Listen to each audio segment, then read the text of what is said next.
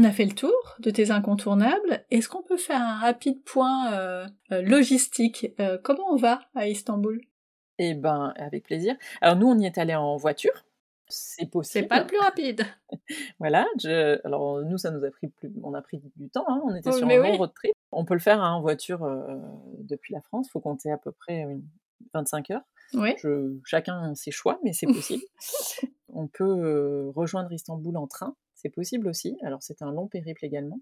Ça, c'est chouette. Ouais, on peut le faire. Alors, bah, enfin, moi, je le conseillerais plutôt sur euh, un, itinéraire d'été, par exemple. Ah bah euh, oui, il faut du Trois temps. semaines de voyage, et puis du coup, vous faites plusieurs étapes. euh, Et Istanbul peut être un peu le, le point le plus loin, euh, puisque là, du coup, vous traversez l'Allemagne, l'Autriche, la Slovénie, la Serbie, la Bulgarie. Enfin, voilà, il y a plein de pays qui sont hyper intéressants aussi, et qui peuvent être des étapes euh, chouettes. euh, et du coup, euh, voilà, profiter d'un pass interrail, et puis, et puis faire un peu de un long périple euh, d'é- d'été, ça peut être ça peut être assez chouette.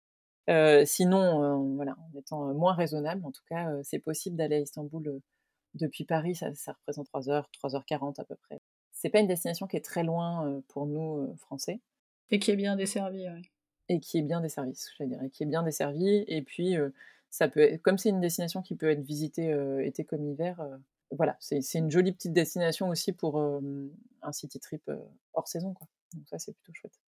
On peut aussi y aller à vélo pour les plus courageux. euh, Alors là, on est sur du gros courageux, mais on peut y aller à vélo. Il y a des itinéraires euh, européens de cyclotourisme qui longent effectivement la Croatie, euh, euh, la Slovénie, la Serbie, tout ça, puis qui descendent euh, par la Bulgarie jusqu'en jusqu'en Turquie et même au-delà. Mais oui, oui, on peut y aller à vélo. oui, Il y a, il y a des grands aventuriers qui le font. Mais oui, et euh, j'en ai même eu un euh, à mon micro euh, qui est parti en famille. C'est des Two Bike Free qui a fait ce grand itinéraire, donc avec une petite fille qui avait entre 1 et 2 ans à l'époque, il me semble, et ils sont repartis cet été, ils sont en Norvège, donc ils aiment bien hein, les, les trucs compliqués avec des enfants, parce qu'il y a un bébé en plus maintenant.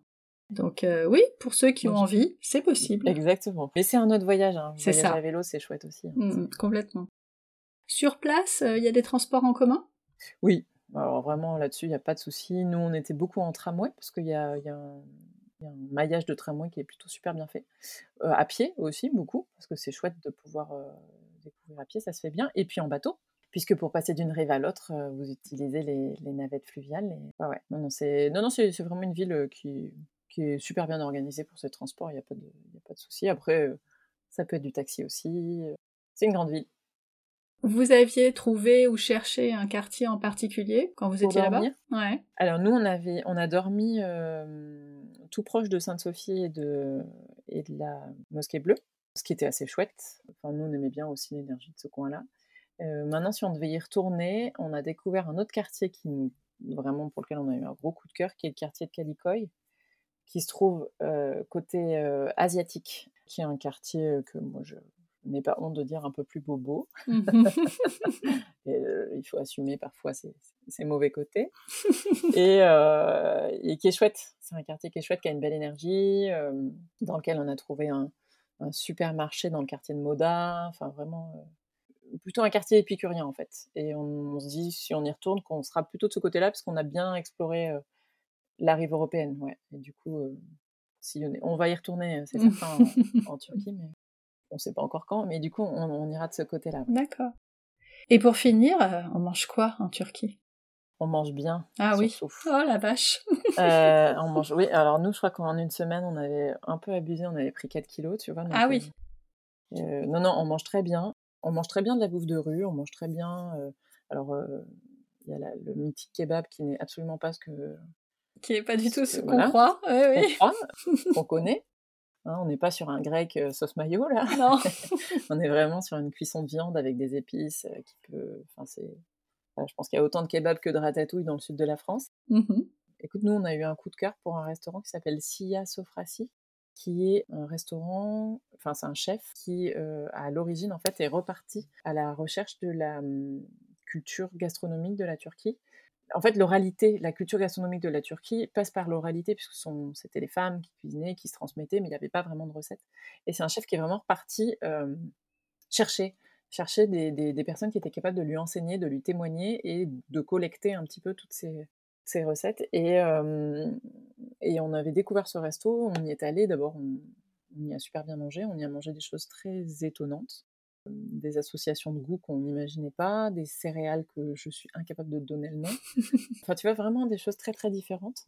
Et c'était vraiment une adresse très intéressante en termes de découverte culinaire. Mais globalement, sincèrement, celui qui n'arrive pas à manger à Istanbul, c'est qu'il vraiment il est difficile. Ah oui, on est d'accord. On mange très très bien et on mange de tout. Il y a des fruits magnifiques et des. Enfin, voilà. Nous, on y était en fin octobre, début novembre et euh, franchement, le, on a mangé des dates, c'était du miel. Euh, enfin, vraiment, non, non, c'était. La nourriture est délicieuse. Le poisson était très très bon, très frais. C'était top. Et on n'a pas fait des restaurants de foufou. Hein. C'est la, la culture gastronomique euh, ouais, ouais, c'est fou. turque qui, était, qui est vraiment.